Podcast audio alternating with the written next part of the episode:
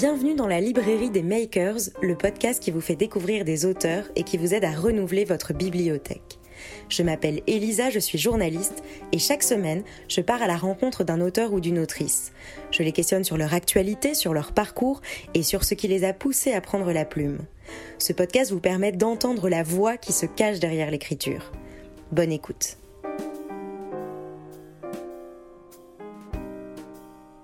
Bonjour Sophie Fontanelle. Bonjour. Bienvenue dans la librairie des makers, je suis ravie de vous recevoir.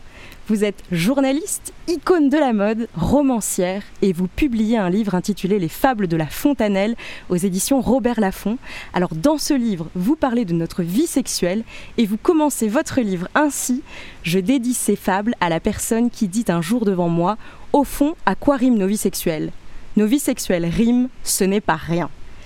Et c'est ce que vous faites avec plus d'une dizaine de fables qui riment. Vous, Sophie Fontanelle, vous êtes amusée à faire rimer notre vie sexuelle.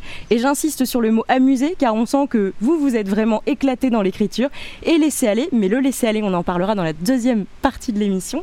Alors, première question pour vous, Sophie. Pourquoi avoir eu envie de parler de notre vie sexuelle?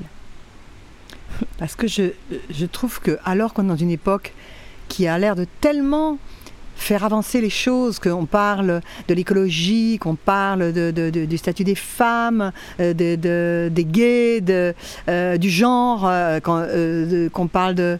On, se bat contre les violences policières, on se bat contre le racisme, enfin contre les excès, de, les, les, abus de la violence policière, parce qu'un policier c'est musclé, comme on dit.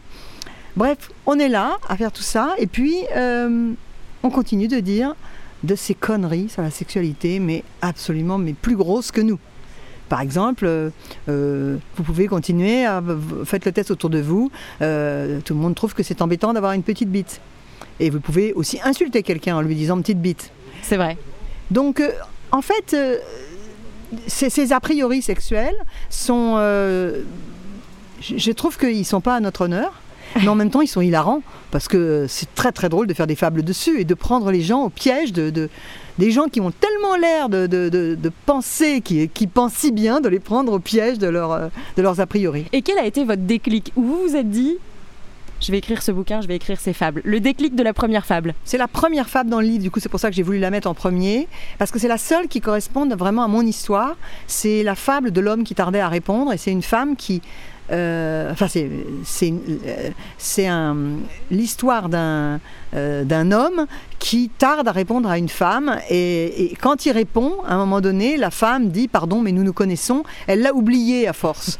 et donc euh, c'est voilà, mais je, je, la dis très mal là, mais je, je trouvais, un, on est tous confrontés à ça et d'ailleurs des hommes sont confrontés à ça. Euh, c'est pas, enfin c'est là vraiment. Mais c'est pas un livre que pour les femmes. Hein. C'est un, un, livre pour tout le monde. Hein. Ah non, absolument. D'ailleurs, tout le monde dit, euh, tout le monde en prend pour son grade, mais c'est même pas, c'est même pas méchant. C'est juste que c'est pas que c'est méchant, c'est que ça dit tellement des choses qui sont là sous notre nez et qu'on voit pas. C'est tellement énorme. voilà, c'est jubilatoire que de, de, de, le, de, le, voir écrit noir sur blanc. Et euh, est-ce que c'est venu comme ça? Comment vous l'avez écrit? Est-ce que ça venait tous les jours? Vous asseyez à votre bureau et, bim, l'inspiration venait? Il y a 26 fables, j'ai écrit ça en deux mois. Euh, ça allait très vite. Vous étiez inspiré par le sujet quand même. Oui, c'est-à-dire qu'en fait, ça m'est sorti comme un, un truc, euh, une fable, je la faisais en, mettons une heure, et puis après, je retravaillais bien sûr dessus, mais je la faisais en, ça allait vite. Il y avait un tel besoin en moi de ça m'énerve en fait, ces discussions m'énervent. C'est, euh, euh, mais bien évidemment, les hommes partent avec une femme plus jeune.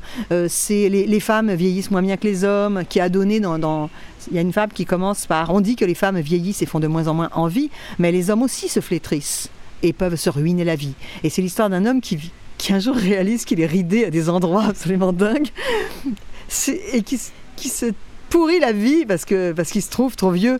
Donc voilà, quoi, ça me venait et je l'écrivais. Franchement, ça n'a pas été trop de travail. Le travail, je pense, il est effectué dans ma tête depuis des années. Il fallait que ça sorte. Oui. Maintenant. Le sexe, c'est drôle pour vous? Ça peut être drôle? Ben, le sexe que je fais moi, il peut être drôle si je le revisite après euh, comme on dit, faire du sexe maintenant. Hein. Euh, il peut être drôle si je le revisite et que je me revois dans des situations, mais il y a plein de cas où le, la, sexualité n'est pas forcément drôle. Ce qui, ce qui je ne sais même pas si c'est fait pour ça. C'est juste que euh, parce que la drôlerie, c'est déjà avoir de l'esprit. Et quand on perd la tête, l'esprit s'en va aussi avec, hein, parfois. Mais c'est surtout que c'est tout ce qui est autour qui peut être drôle c'est s'amuser avec quelqu'un, parce que de toute manière, à un moment donné, on y va, quoi. Mais avant, après, euh, j'ai l'impression que tout devient tellement sérieux. Euh, euh, aussi à force de nous avoir parlé que l'homme avait une période réfractaire et on a vraiment l'impression que là c'est le moment où il faut plus lui parler un peu comme les gens faut pas leur parler au petit déj quoi bon tout ça tout ça manque singulièrement de légèreté la légèreté. Est-ce que vous avez le sentiment, vous, en tant qu'auteur, de pouvoir parler de tout? Euh, De tout ce que je, ce que je, ce que il me semble approcher, arriver à connaître. Parce qu'il y, euh, euh, y, a des, y a des choses, je ne connais pas bien en fait, et j'aurais trop peur, comme je fais beaucoup d'humour, d'être blessante. Et donc je, ne, je, me mets à écrire que quand je sais, moi je n'aime pas beaucoup blesser, je suis quelqu'un d'assez doux, et j'écris que quand je sais que euh, je ne vais pas écrire quelque chose qui va ravager quelqu'un de, chagrin parce qu'il va se dire oh là là, elle me, c'est affreux ce qu'elle dit sur moi, voilà. Et j'écris jamais non, aussi nommé, nominalement, je sais pas quoi, mhm. voilà, je, je, nommément, je sais pas comment on dit, je, je reste euh, général, je ne raconte pas directement l'histoire de quelqu'un qui m'a raconté son histoire, je, je, je change tout. Euh, et après, les gens se retrouvent ou pas, mais... Euh, oui, j'imagine qu'il y a peut-être des amis ou des proches qui se sont retrouvés à certains moments dans ces fables, non? Oui, il y a, mais c'est très rare que ce soit vraiment directement l'histoire de quelqu'un. C'est le cas dans la fable de la femme qui était cruelle sur Tinder. C'est vraiment une amie qui, est arrivée un jour au café et elle est tombée sur toute la bande de copines et elle racontait que euh, elles avaient trop rigolé parce qu'il y en a une qui avait pris rendez-vous avec un gars sur Tinder. Le gars était arrivé et que cette espèce d'idiot, il venait euh, chercher l'amour et elles, elles se sont payées sa tête parce qu'elles le trouvaient moche. Donc il y en a une qui était face à lui qui s'est payé sa tête et toutes les autres étaient aux, tables, aux tables autour. J'ai trouvé ça tellement dégueulasse. Mais tellement dégueulasse. Et après, ça va donner des leçons. C'est pour ça que la fable se termine par euh, Ports détruits ont des points communs. Tout à fait. Alors, les fables de La Fontanelle, on a l'impression que c'était écrit. Ce titre, il est presque évident maintenant que je le vois. Comment il vous est venu? À quel moment? Il m'est venu en discutant avec quelqu'un qui m'a dit Tu devrais euh, en faire des fables euh, tu, tu, enfin, j'avais fait une poésie. Il m'a dit c'est une fable ce que tu as fait. Alors là, tout d'un coup, j'ai réalisé que c'était une fable. Et il m'a dit tu devrais, tu devrais vraiment en écrire d'autres parce que c'est c'est pas tout le monde qui sait faire ça. C'est vrai. Et donc, euh, bah, puisque as si tu as un don pour le faire, fais-le.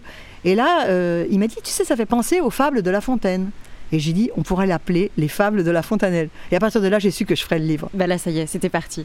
Et vous l'avez fait aussi avec notre ami Varam, Muratian, ah qu'on avait, enfin moi que j'avais découvert dans Paris euh, versus New York à l'époque, qui était déjà très chouette, qui vous a illustré un peu comme un logo. Euh, enfin, on vous reconnaît là, c'est vous. Euh, est-ce que vous pouvez nous parler de cette collaboration avec lui? Varam, c'est un, ami et son travail. Il est, bon, il est connu dans le monde entier, hein, c'est un des plus grands illustrateurs aujourd'hui, et son, son travail est c'est un on ne peut pas faire plus intelligent que la manière dont il procède. C'est-à-dire que euh, ne fait pas, il essaie pas de faire quelque chose de joli, mais il se trouve que c'est beau à la fin, il, parce que ça compte beaucoup pour lui. Mais en fait, il essaie que le message passe rien qu'en voyant la couverture. Et c'est pour ça qu'il m'a transformé en une petite icône euh, que tout le monde reconnaît. Donc c'est amusant.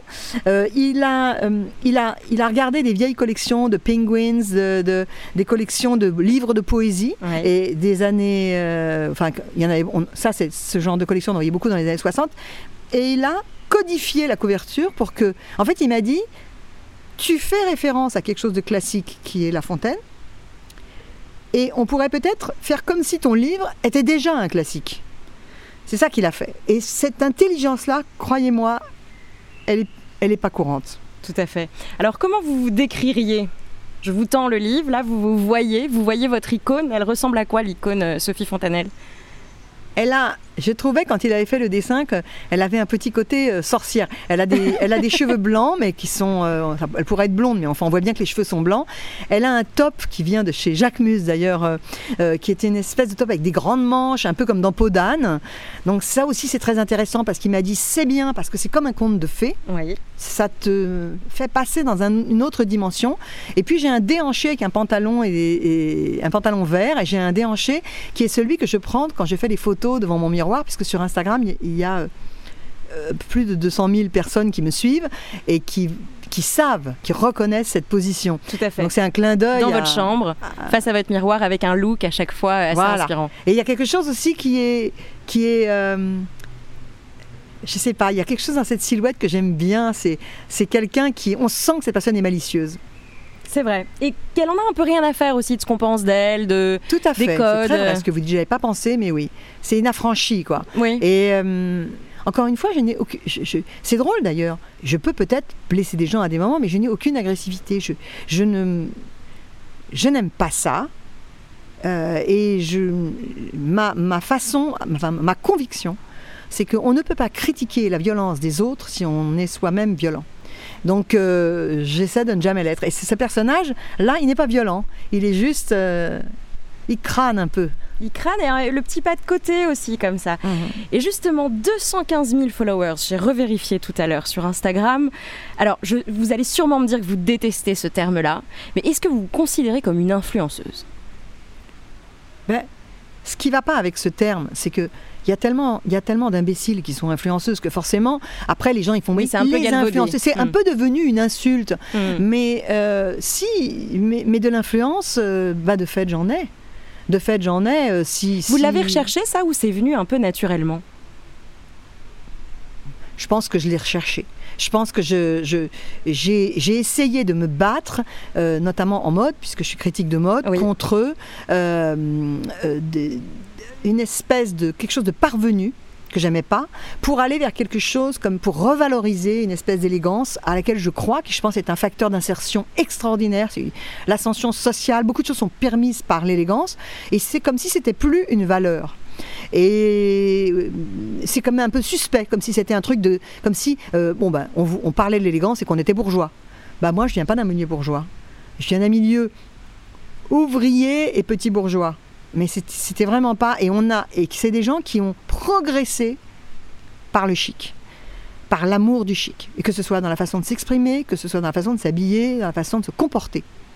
Donc euh, voilà, pour moi c'est très important. Et donc si je peux avoir une influence de ce côté-là, j'en suis ravie.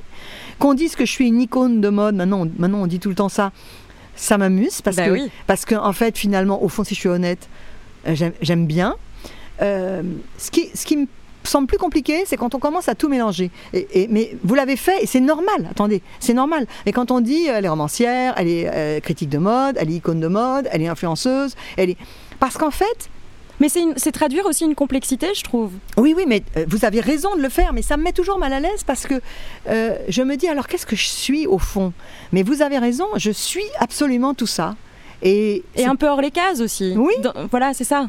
Alors c'est plus difficile, le, chemin est plus difficile parce que je, euh, bah, vous imaginez bien que dans le milieu des dans le milieu des lettres à Paris où c'est si snob, tout d'un coup on se dit euh, qu'est-ce que c'est que cette fille quoi. Euh, mais quelle importance. Franchement, quelle importance. c'est dans, dans, le milieu des critiques de mode, on se dit, dans le milieu des influenceurs, je ne fais pas payer mes postes. Donc je suis un drôle une drôle d'influenceuse. Tout que vous savez, je pourrais prendre 10 000 euros par poste. Complètement, Et je ne le fais pas. Et donc je, je pense que si je commence à faire payer les postes, euh, bah, je ne vais plus m'appartenir. Oui. Donc euh, voilà, je suis payée par mon journal qui m'emploie et ça suffit. Et, vos livres, aussi. Mm. Tout à fait.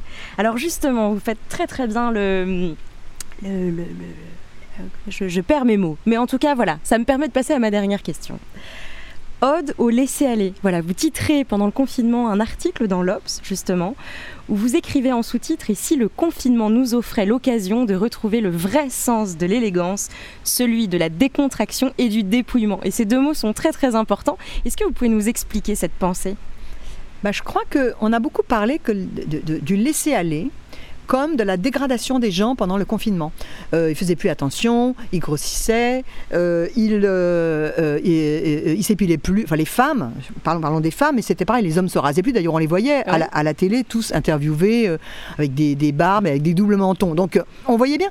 Et c'était comme si c'était la fatalité. Si personne n'est là auprès de vous, à part vos proches, eh bien, vous vous laissez aller. Et pour moi, le laisser aller, c'est tout autre chose. Pour moi, le laisser aller, et ce que je trouvais bien dans le confinement, c'est qu'en fait, on se rendait compte qu'on avait trop de vêtements. On se rendait compte qu'en fait, on pouvait être chic avec très peu de choses. Moi, j'avais retrouvé un kimono. Euh, je, le mettais tous les jours. Euh, on se rend compte qu'en fait, euh, on est là en train de vouloir changer de tenue, etc. Et moi-même, je suis la première à le faire, mais parce que j'achète beaucoup de choses vintage pour montrer ce qu'on peut faire avec du vintage. Puis après, les vêtements, je les donne. Donc, mais je donne l'impression d'en avoir beaucoup, mais en vrai, pas tant que ça. Les gens sont toujours étonnés quand ils viennent chez moi. Donc, on a appris qu'on pouvait avoir quelque chose d'assez beau, d'arriver à trouver son être, de s'ajuster, et ça n'a rien à voir avec, euh, avec se laisser des poils sur les jambes et, tout d'un coup plus faire attention à soi et plus se laver. Ça n'a rien à voir en fait c'est beau, euh, quelqu'un qui, qui, va à l'essentiel, et l'essentiel, c'est pas d'être dégueu en fait. Enfin, je ne crois pas. Très bien. Et justement, ce confinement, alors je vous ai suivi sur les réseaux, donc vous me dites si je me trompe, mais je crois que vous l'avez réalisé avec votre frère en Normandie. Oui. Euh, comment vous l'avez vécu? Ce confinement On était dans un studio, je me suis fait insulter sur les réseaux sociaux parce que c'est ça quand on est influent. Les gens m'ont dit oui, vous fuyez Paris. Euh, euh, vous allez déverser le virus partout. Voilà. Euh, alors du coup, on était complètement paniqués, évidemment, de toute manière. Et moi, je suis pas sortie. je pense que je passais déjà un mois à pas sortir du tout, au cas où j'étais malade. pas contaminé de gens. Et puis, et, et, en fait, on n'est pas sorti quasiment, enfin très peu. Et ce que j'ai ressenti de ça, c'est qu'on était dans un studio, euh, qui donc tous les deux dans un studio, comme dans la chambre de notre enfance. Oui, c'est ça. Euh, on était tous les deux en train de regarder des films, on n'était pas d'accord. Lui, il adore regarder euh, Otage en TB. À chaque fois, c'est toujours une histoire de quelqu'un, un ascenseur s'arrête, il y a des terroristes. Enfin, et moi, j'étais sur des films d'Ozu, de la beauté. On n'était pas d'accord. Alors, chacun faisait. Enfin, moi, je faisais l'effort de regarder un peu ces films, et puis après, j'allais regarder au casque dans mon coin euh, les miens. Et tout ça, ça s'est formidablement bien passé. On a beaucoup parlé, et surtout, on a. C'est pas qu'on a beaucoup parlé, c'est qu'on a tellement rigolé. Et j'ai adoré. On n'a plus de parents, nos, parents sont morts, et j'ai adoré. C'est retrouvé. Qu'on soit tous mm. les deux là euh, à à manger des chocoprinces et des chocobènes, hein, c'est ce qu'on a en France, des, euh, et à se, à se, faire à manger, à, en fait, c'est formidable, quoi. J'oublierai jamais ça. Et est-ce que ça vous a... Parce que j'imagine que vous, vous avez quand même une vie où vous sortez beaucoup, vous allez à des défilés. Euh, voilà, c'est assez trépidant. Là, un mois de pause confiné dans un deux mois, deux, mois. deux mois de pause, pardon, oui, avec votre frère. Est-ce que ça vous a fait aussi Est-ce qu'il y a des changements peut-être après dans votre quotidien où vous dites bon bah peut-être que ça, je le faisais, mais c'est peut-être pas si nécessaire en fait? Je pense que quand les défilés vont recommencer, quand tout va recommencer, je vais recommencer à le faire. Mais ça a été, c'est pour ça que j'ai beaucoup écrit pour l'Obs, puisque c'est là où je suis critique de mode. C'est, cet arrêt de la mode euh, était une catastrophe économique, mais il avait philosophiquement quelque chose de providentiel, parce qu'il permettait de se demander ce que cela veut dire. Et je pense que dans toutes les boîtes de mode, ils se sont posé la question. Et avant de dire qu'on n'a pas besoin de la mode, il ne faut pas oublier que c'est des emplois pour énormément de gens. Mais bon, j'ai trouvé ça intéressant. Euh, et je sors, je sors beaucoup, mais pas tant que ça. C'est-à-dire, en fait, je veux dire, par rapport au nombre d'invitations que j'ai dans ma position, j'en fais euh, une sur 100, quoi. Oui. Très bien. Fidèle à vous-même. Eh bien, merci beaucoup, Sophie Fontanelle. Merci. On invite tous nos auditeurs à lire et acheter votre livre Les fables de la Fontanelle, à quoi riment nos vies sexuelles. C'est chez Robert Laffont. Merci beaucoup. Merci. Et à très bientôt pour un nouvel épisode.